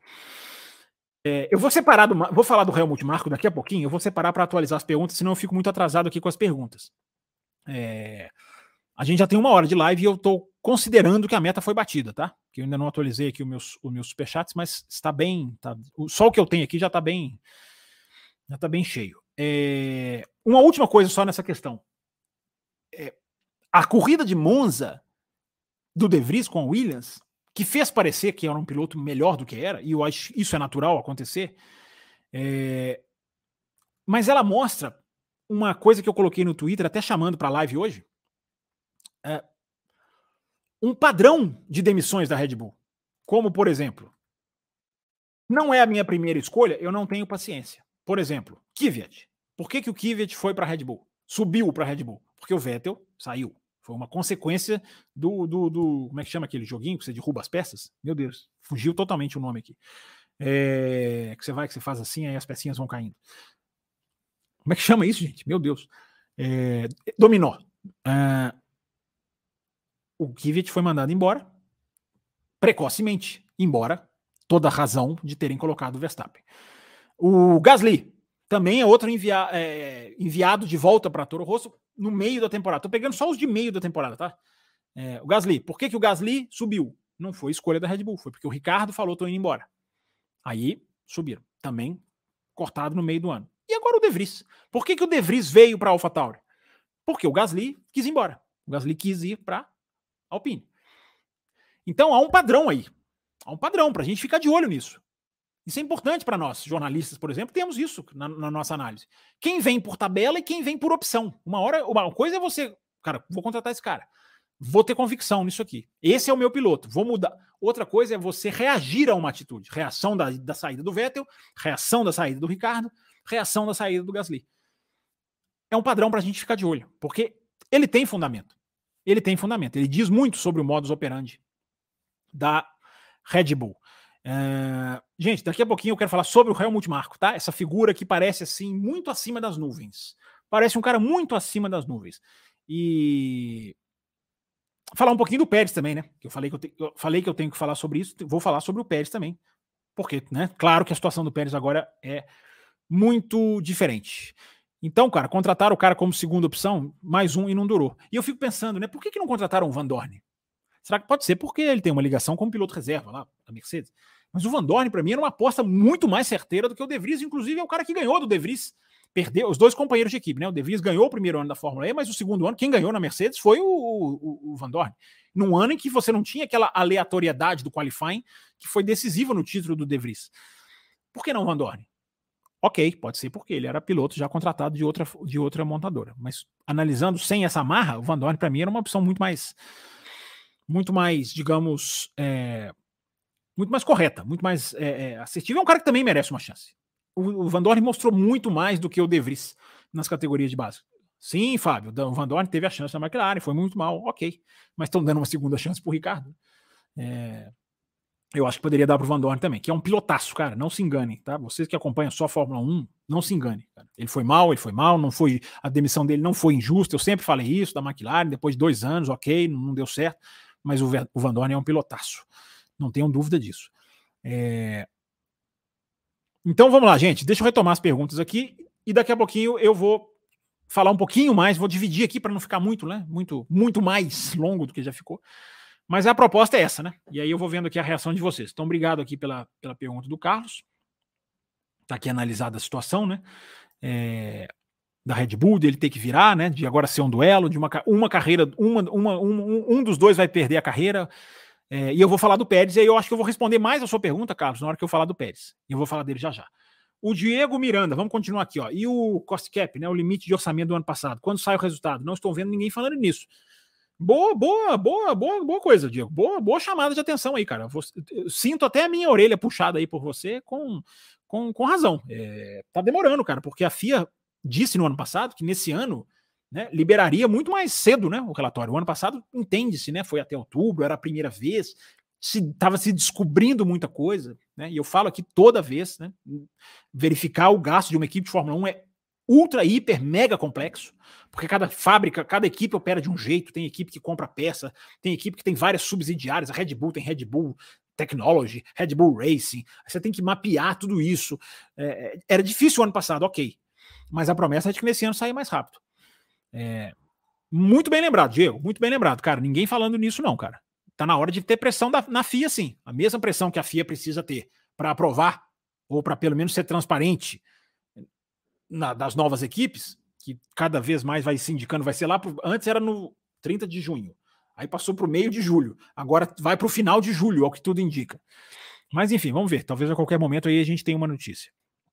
Mas muito bem lembrado, Diego, a imprensa é, comendo mosca, e eu, eu incluso. O Carlos diz aqui, ó, Uh, o não anúncio da renovação do Hamilton com a Mercedes na Inglaterra pode significar que o Hamilton ainda quer mais sobre a evolução do ente e entendimento do W14, pensando nos próximos anos?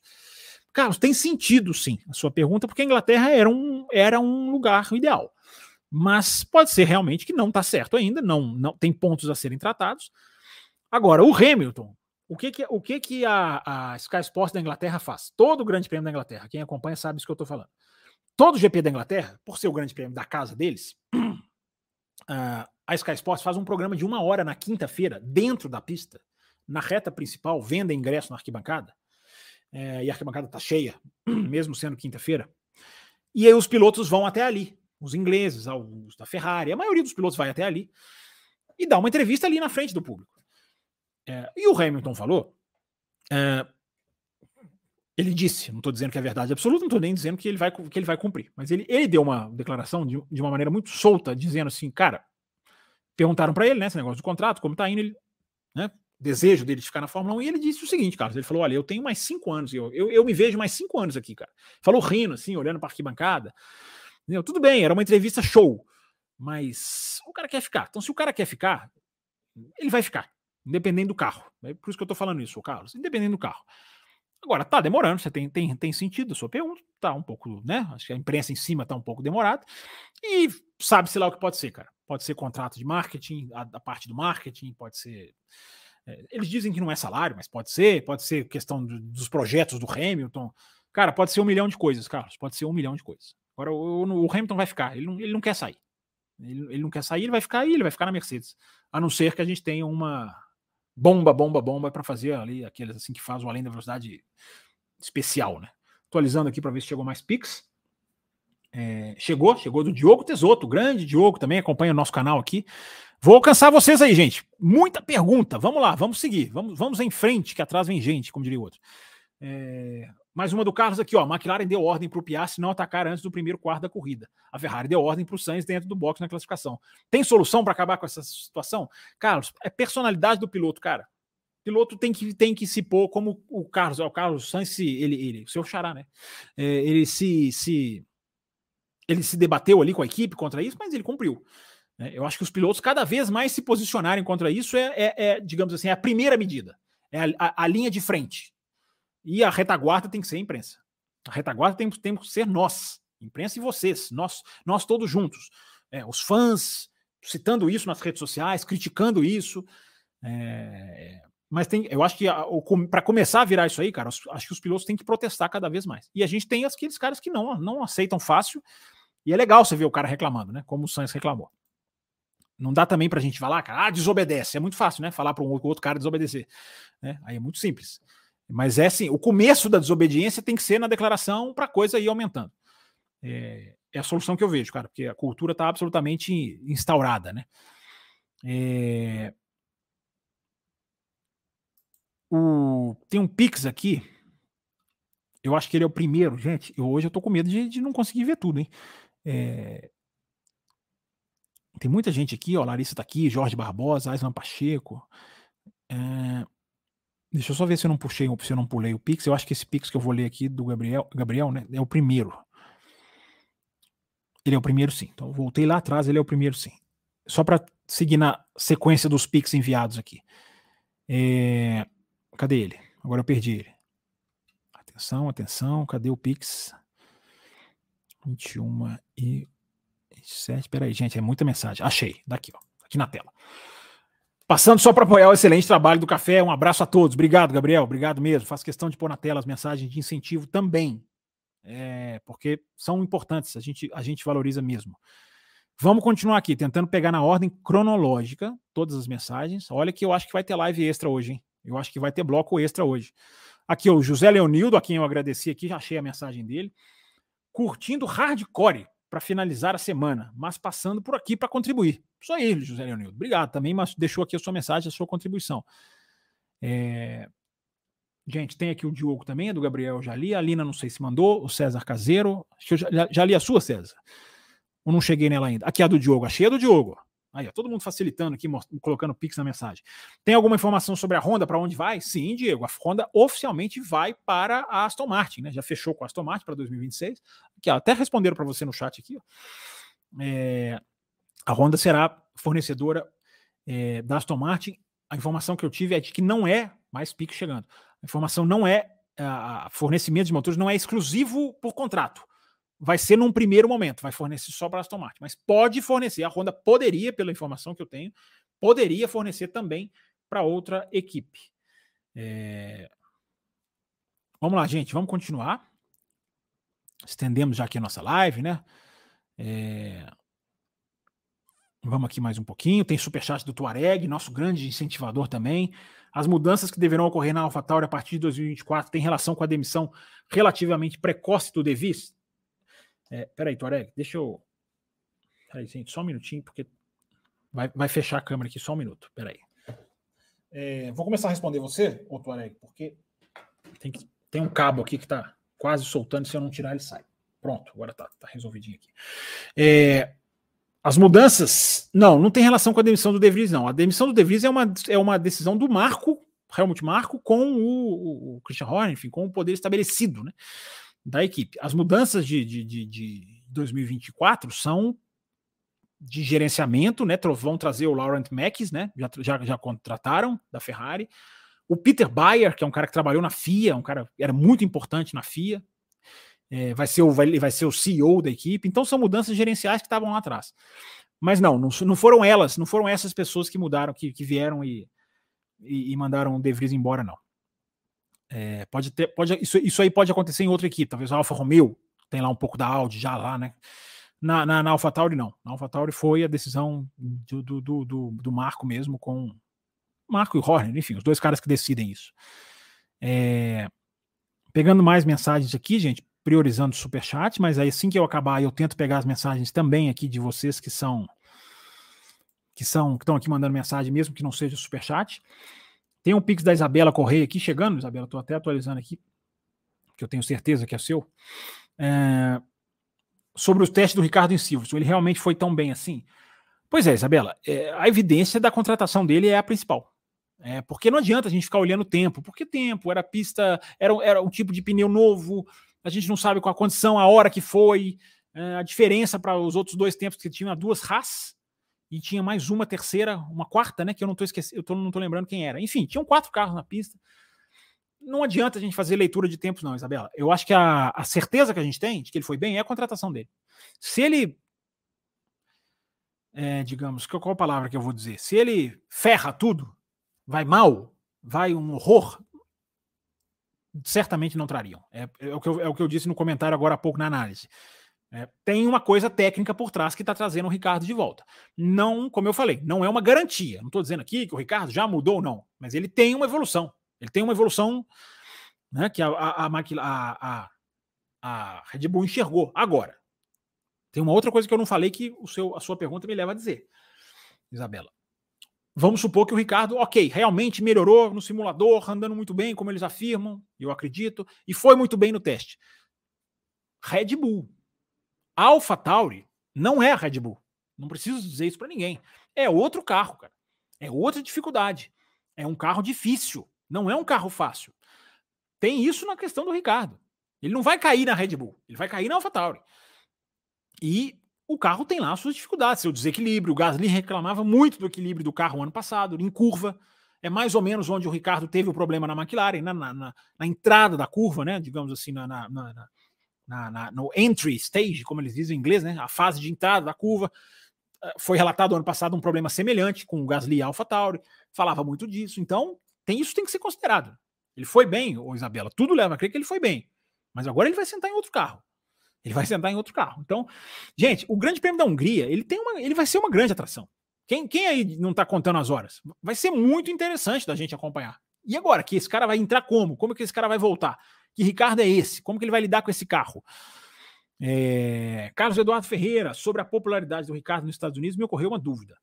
A ida da Ford para a Red Bull pode formar a tempestade perfeita para um retorno dele para a Red Bull? Não, não acho que a Ford tenha influência nisso, não, Carlos. É, a Ford é a Red Bull querendo entrar nos Estados Unidos mais e mais, e o Ricardo também é a Red Bull querendo entrar nos Estados Unidos mais e mais. É como se eles estivessem afunilando para o mesmo objetivo. Mas não, a Ford não, a Ford não, não palpita na questão de piloto, não vai palpitar. É, é um contrato muito mais de patrocínio. É... Gente, vamos lá. Uma hora e 13 minutos de live. Deixa eu atualizar aqui se tem algum Pix que eu estou devendo. Eu acredito que não. Se eu tiver, me chamem a atenção. E aí eu vou ler as perguntas agora que foram deixadas aqui no chat, por quem passou, deixou sua pergunta, não necessariamente superchats. Né? É, porque é bom, né? Atender também a vocês que prestigiam a nossa live aí com um pouquinho do tempo de vocês. É, e vou falar mais um pouquinho antes de fechar sobre Pérez, sobre Helmut Marko, nesse que é o tema do canal hoje, né? O tema da, da live de hoje. É, tem uma pergunta que foi deixada lá atrás, no meio da tarde, pelo Vender Luciano. É a primeira, estou puxando aqui na ordem cronológica. É, Olá, Campos, quais fatores determinam o ritmo de corrida? Por que vemos uma diferença do quali para a corrida? Os, os que eu sei são pilotagem, lógico, diz ele, desgaste de pneus e eficiência da bateria. É, vender basicamente é pneu né, e combustível. Né? Isso, isso, isso, é basicamente o que denota a diferença do qualifying para a corrida. Né? É, no qualifying o cara está com o tanque vazio, na corrida o cara está com o tanque cheio. Isso aí já faz um tempo de uma ponta até a outra praticamente. E no qualifying você, como colocou aqui a questão dos pneus, você você precisa da, jogar energia no pneu, você precisa do pneu por uma volta. Então é é porrada. Na corrida não. Na corrida você tem que dialogar com o pneu, você tem que conversar com o pneu, administrar o pneu. Então essas duas coisas principalmente deixam, deixam a, fazem a diferença. É... Deixa eu ver mais perguntas aqui do pessoal. Mensagens de 8 e meia da noite, a live nem tinha começado ainda. O Charles Câmara, sempre ligado aqui no Extra Pista. É, Deu-se em vários locais uma solicitação da Liberty para colocar um segundo piloto forte quando houver uma equipe dominante. Isso nos indica que a Liberty começa a perceber o abismo bem perto acho que não, Charles Cameron. Acho que não chega, não chega tanto como abismo, né? Eu sempre tenho dito, a Fórmula 1 está nadando em dinheiro, como nunca nadou antes. Dinheiro está ó, chovendo. Então, a palavra abismo é muito forte, Charles. Mas eu não duvido disso aí, não, que você está falando, não. Uma equipe, uma, a Liberty, né, ou, né? Fazer um jogo de. O Bernie Eccleston fazia muito isso, né? Faz o jogo de bastidores para um, um piloto forte. Pode sim, pode acontecer. Só não acho que assim, abismo. Não. Tem toda aquela questão do domínio, a percepção, uma coisa que é prejudicial para o fã que não é tão fã como vocês todos. Existe tudo isso, é real. Agora, abismo não. Calma, seu Charles Câmara. Calma. É... O Anderson Martins pergunta aqui: essa especulação de Norris e Leclerc na Red Bull, qual seria o melhor nome para companheiro do Max? O melhor nome é... fica a critério de cada um, né, cara? É, não, não existe verdade absoluta nisso aí. É, agora, cara, é, é, é, o que eu falei no começo da live, Anderson. Especulação é muito conveniente agora, né? Ah, o Marcos vai, fala, joga publicamente, aí a imprensa começa aí. É, ah, foi, conversou, fulano conversou, todo mundo conversa com todo mundo, cara. Eu, eu, eu, eu ainda prefiro esperar mais um pouquinho. Tá? Dependente do que vai acontecer. Não estou duvidando de nada. As coisas podem acontecer. Mas como eu falei ali atrás, 2024, eu nem cogito. Me surpreenderia demais. 2025, quem sabe. É... O Monstro Baleia diz aqui: o Schumacher não está entre os melhores da história porque nunca teve um companheiro super piloto, mas está entre os 10. É... Não, eu não acho isso, o, o Monstro Baleia. Essa opinião não é minha. É, Para mim, o Schumacher está entre os melhores da história e ele era um super piloto, independente do companheiro de equipe. Um companheiro de equipe forte é um, é um medidor interessante, é um medidor importante, mas ele não é o definidor, na minha análise.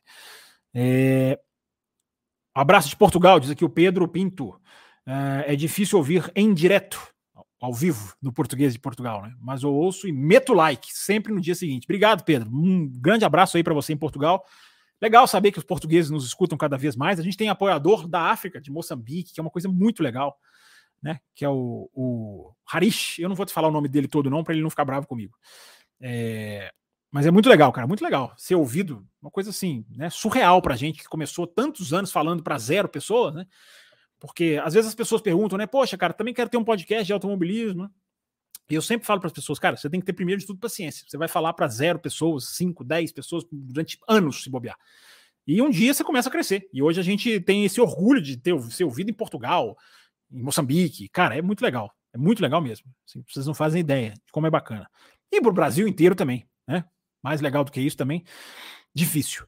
É, deixa eu ver, vamos pegar mais perguntas. Estamos com uma hora e 18. Tá bacana, tá bacana. É... Deixa eu ver quem mais aqui, tentando pegar aqui as perguntinhas.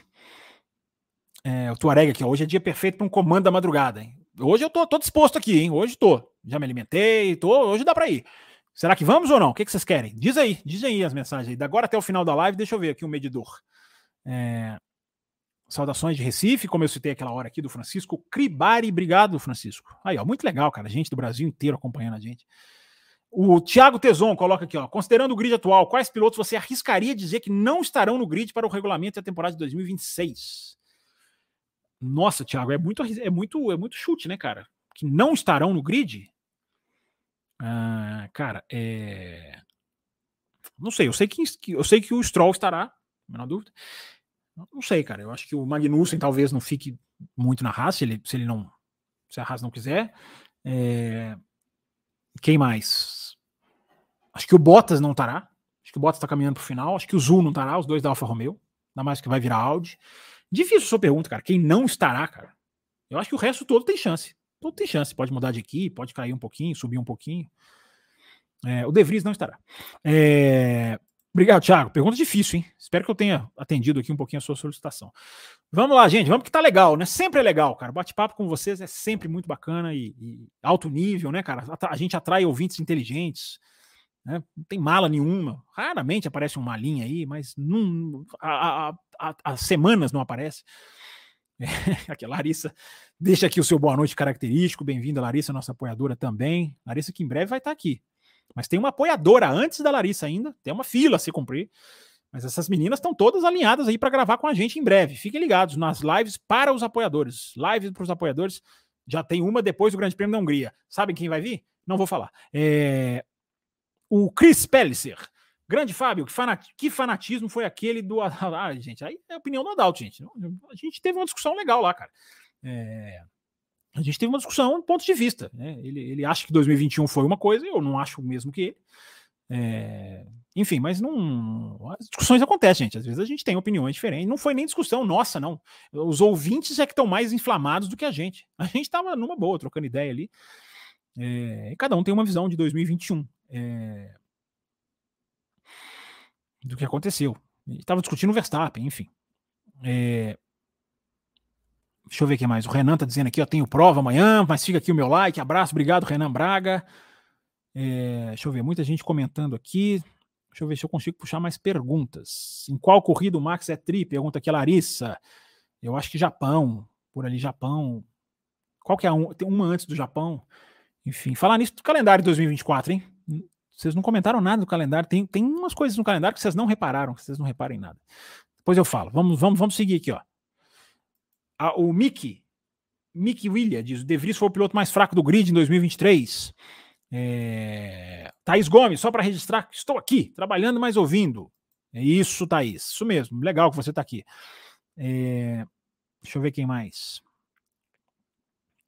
Aston Martin já perdendo rendimento, diz aqui Mickey. Deixa eu ver quem mais, deixa eu ver quem mais. Puxando aqui. Exato, Tuareg confirma aqui, né? Foi pole do Russell na Hungria. Obrigado, Tuareg horas atrás. Gente, eu vou, deixa eu fazer uma mais uma análise aqui para fechar todos os aspectos, né? Porque eu prometi uma análise aprofundada. E, e aí a gente vê aqui se a gente vai partir para um bloco extra ou não. E se não tiver bloco extra hoje, terá em, ble, em breve. Né? O canal tá se, se planejando para fazer atualizações aí. Fiquem ligados. É... O Aislan Pacheco, se o Tsunoda não é bom, então o Ricardo tem a obrigação de superá-lo, né? É, eu acho que o Tsunoda está muito bem esse ano. E o Ricardo tem a obrigação de superá-lo, independente se ele estiver bem ou mal. Por ser o Ricardo, pela nuvem da Red, da nuvem, desculpa, a nuvem da McLaren que está em cima dele, a nuvenzinha ainda está ali. Ele tem que deixar ela para trás. Talvez ele deixe ela para trás, na Hungria já começa a deixar para trás. É, Tuareg, Verstappen vetaria o nome do Ricardo? Cara, aí é uma coisa muito difícil, eu acho que não. Eu, eu acho que a volta, vamos lá, gente, para a gente, inclusive, é, arrematar pontos importantes desse assunto. Comentário dividido em duas partes. É, o Ricardo não voltaria para AlphaTauri apenas por voltar. Como, por exemplo, o Huckenberg na Haas. Cara, vem aqui, a sua experiência vai ajudar a gente.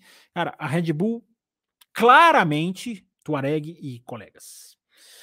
Claramente, a situação. É isso que eu queria falar. A pergunta do Tuareg é ótima para a gente retomar aqui. A, a ida do Ricardo para AlphaTauri é claramente uma um duelo contra o Pérez. Por isso que eu repito o que falei, Tuareg.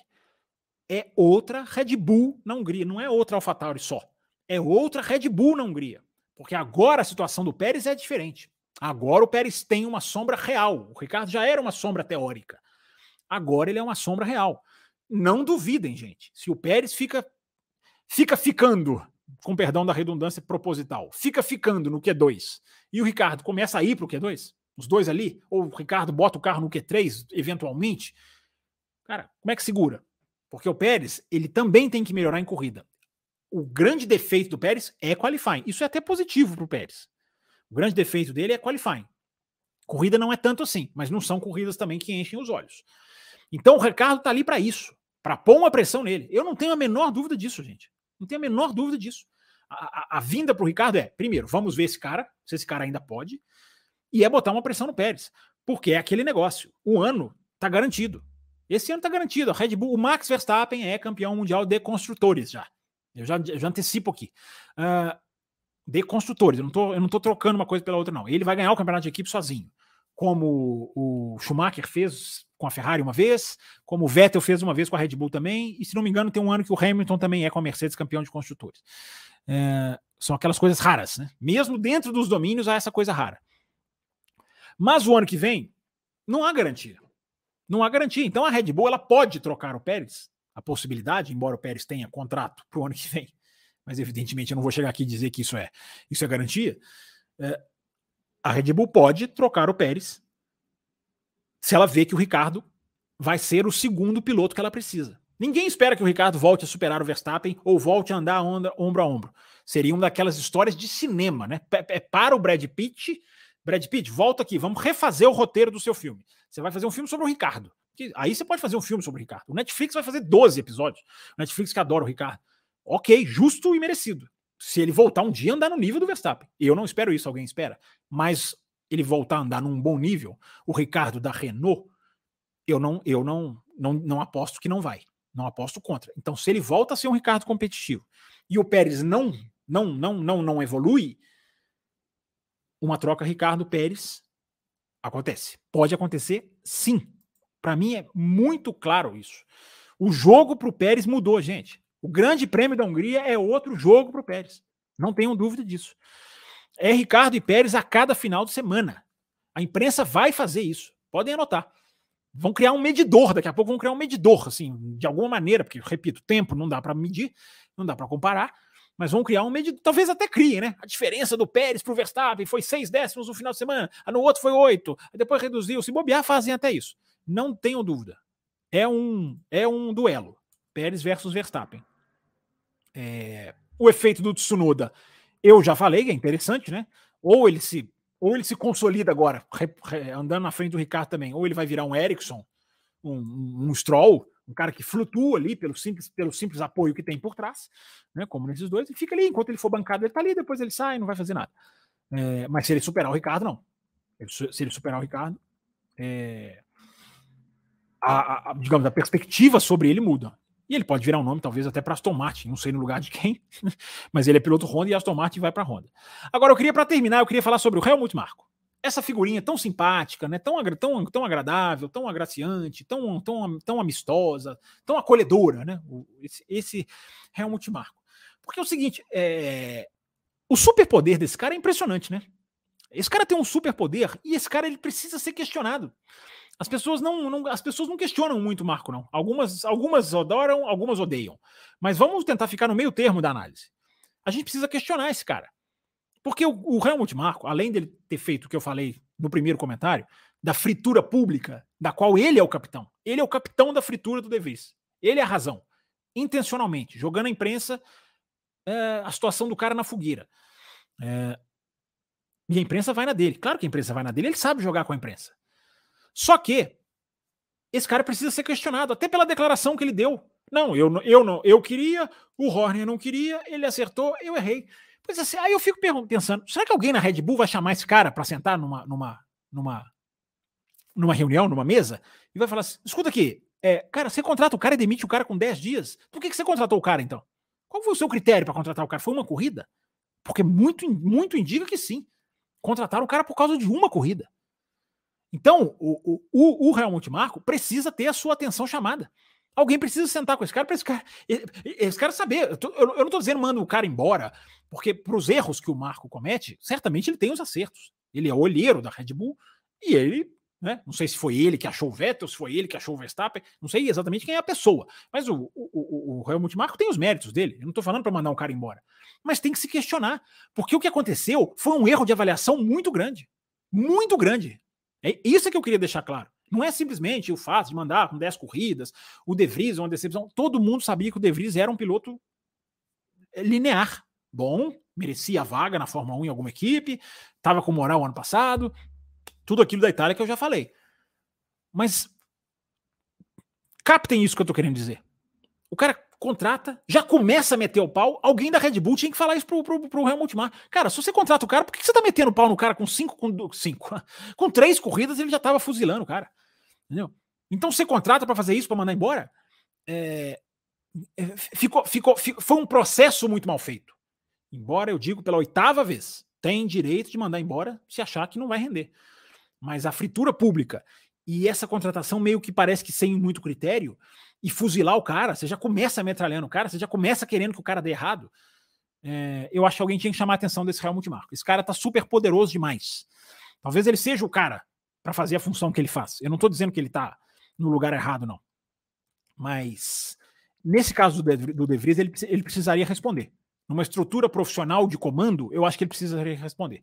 Fosse lá o Dietrich Matestis, vivo ainda, eh, não aconteceria porque os caras eram amigos, praticamente irmãos é, cargo de confiança. Agora, não é o Dietrich, Dietrich mais. É, é, outro. Então, agora, esse outro tem que falar, meu amigo, por que, cara, por que você contratou o cara para mandar o cara em 10 corridas? Se você já começou fuzilando o cara, você não acreditava no cara, então para que, você contratou o cara? Se você acreditava, por que, você fuzilou? Por que, que você não deu tempo, então? Não merecia? Então, qual foi o seu critério de avaliação? Eu acho que tinha que ter uma análise, sabe? Eu acho que tinha que ter um relatório sobre a contratação do De Vries. Sabe? Eu, eu acho muito, muito, muito eu acho muito simplório demais, simplesmente, ah, o Davis chegou, deu errado, foi embora, tchau, tá, tá legal. Eu acho que não. Eu acho que nesse caso tinha que ter uma, uma, uma, uma dar uma mergulhada nos detalhes assim de uma maneira mais profunda. Gente, nós estamos caminhando para o final, uma hora e trinta. Tem superchat aqui, eu vou ler, porque chegou aqui da, durante o meu comentário. É, atualizando aqui o Pix. Não, o Pix continua aqui certinho, atualizadinho. Deixa eu ver aqui, se eu pegar os superchats que chegaram. Eu tinha lido já esse aqui do Carlos, né, Tempestade Perfeita, da questão da Ford. E agora, descendo cronologicamente, tem mais um do Carlos. Eu entendo que a Ford não vai palpitar. O que tentei dizer é que a junção desses fatos poderia criar um ambiente perfeito. É, é o ambiente perfeito já. O Ricardo já é um ambiente perfeito em se falando nos Estados Unidos. O, o, o, o, Carlos, sim, mas é a Ford americana, Red Bull nos Estados Unidos. Mas e vê que cada um veio de um lado mesmo, sabe? É, outra dúvida, acho que o Max poderia tentar barrar o Ricardo na Red Bull? É, foi o que um, um, um, um ouvinte colocou aqui, né? É, vai barrar por quê? Barrar por quê? Ele, ele se garante muito mais, cara. Olha onde está a carreira de um e onde está a carreira de outro. Acho que não, não, tem por que barrar. Acho que não barraria, não. É, não é o Ricardo de antes. E nem acho que nem acho que vai fazer isso, nem a Red Bull acho que vai dar essa prerrogativa para ele, não. Porque eu repito, o Ricardo está sentando na AlphaTauri para ser a sombra para a Red Bull. É, isso me parece muito claro. Marcelo Amaral, obrigado pelas suas, pelo seu superchat, está registrado aqui, tá? A sua mensagem. Muito bom, gente. A gente está batendo a meta, assim. Isso faz uma enorme diferença, vocês não tenham dúvida, tá? Para o canal, para os projetos do canal, para os avanços do canal. Acabamos de avançar na assinatura da F1 TV, né? Quem ganha, quem vai ganhar, e a gente tem várias para sortear ainda, não é uma, nem duas, nem três, são muito mais. Quem ganha a F1 TV hoje vai até o final de 2024. Enfim, é um plano que vai exigir renovação. É, então, muito obrigado aí por ajudar a gente aí a cumprir essas metas. Viva a Austrália, diz aqui o Amarildo. Manda de lá, né, Amarildo? Tá mandando aqui dólar australiano, é dólar australiano? Poderia discorrer um pouco sobre o teste de ontem, sobre os tires cover. É, ontem, porque já é sexta-feira para ele, né? para ele já é 10 da manhã, ou quase 11 da manhã lá, um pouquinho mais do que isso, né, Amarildo? É, não, não, não, não, tem, não tem informação. Falei isso no começo da live, Amarildo, não sei se você já estava aqui é, esse teste ele é o primeiro parâmetro que vai ser analisado, estudado, imagens filmadas. É, não, a gente não tem ainda não, mas vai aparecendo. Talvez alguém já tenha aí na internet pipocando alguma informação, mas eu acho que ela, ela é mais a longo prazo. É, vamos ficar de olho, né? Porque eu entendo que vocês estão perguntando, porque o programa passado foi dedicado muito a isso, né? A importância desses paralamas nos carros é, são, são, são, são vitais para o futuro da Fórmula 1 na chuva. É, tem mais aqui o superchat do Renato Luciano. Tava sem luz até as 5, voltou agora. Toma minha contribuição. Ricardo foi chamado para pressionar o Pérez, mas acho que está entrando numa fria, pior carro. Pois é, Renato, você não está errado, cara, mas o carro é ruim, ok, mas se ele se dá bem no carro ruim, é, é, o, é o Alonso na Minardi. O que, que era Minardi no, em 2001? E dava para ver o Alonso, a, a categoria do Alonso dava para se medir. Então ele só precisa se medir, Renato. Ele não precisa conseguir o resultado X ou Y. Ele precisa se, se mostrar como o cara que puxa o carro, que vai à frente, que faz alguma coisa, que supera o Tsunoda. Entendeu? Então, eu acho assim, o pior carro é um fato. Ele não vai brigar por quinto lugar. Mas ele, ele dá para se medir o cara no pior carro. E ele precisa ser medido, ele precisa mostrar alguma coisa, mesmo que não sejam necessariamente pontos. É... O Aslan diz aqui para mim já passou a hora dele se aposentar. Não sei se está falando do Ricardo ou de outro piloto. É... É, pois é, eu concordo com você. Eu não ouvi isso em nenhum site. Não, tem site que fala assim, tem gente falando sobre Leclerc e Norris, mas eu acho também que é, é, muito.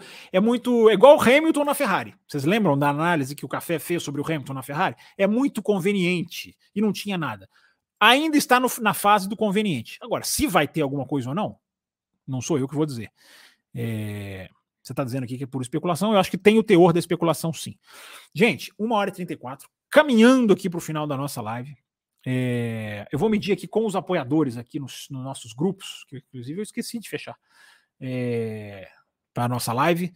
Se a gente volta a qualquer momento com novas informações, fique ligado. Muito obrigado a todo mundo que participou, que deixou seu like, que ouviu, que vai ouvir depois, que deixou a sua contribuição. Batemos a meta mais uma vez. Segunda-feira tem café, claro que tem café. Café com velocidade. É... Aí é semana de GP da Hungria, né? Nós vamos falar mais sobre essa expectativa de AlphaTauri, de Ricardo, de muito mais coisas. É... Ah, os recadinhos aqui rapidinho que eu esqueci, eu prometi fazer lá no começo da live e não, e não fiz, que são as redes sociais do Café, passando aqui para você seguir, tá? Aqui o arroba café, o Instagram do Café, passando aqui nesse finalzinho. Se você gosta do nosso trabalho, se você tem condição e você quiser apoiar o café, o seu apoio vai ser muito bem-vindo. Graças a vocês, a nossa rede de apoiadores está aumentando. Recebemos um novo apoiador hoje aqui, né? entrou aqui na nossa turma de apoiadores. É, então a gente fica muito feliz que o nosso time de, de, incentivadores vai crescendo e o canal vai garantindo a sua, a, sua, a sua permanência aqui por muito mais tempo, se assim for da vontade de vocês. Muito obrigado a todo mundo e até a próxima segunda aqui no nosso canal ou a qualquer momento com nova live, no, lives extras. Fiquem ligados aí, fiquem ligados. Ativa o sininho. É isso. Ativa o sininho. Se inscreve no canal, já tinha esquecido. Se inscreve no canal e ativa o sininho. Se pintar uma live daqui a minutos, você vai ser notificado, você não vai perder nada. Até a próxima. Obrigado, galera, com mais análise na segunda-feira. Valeu, tchau.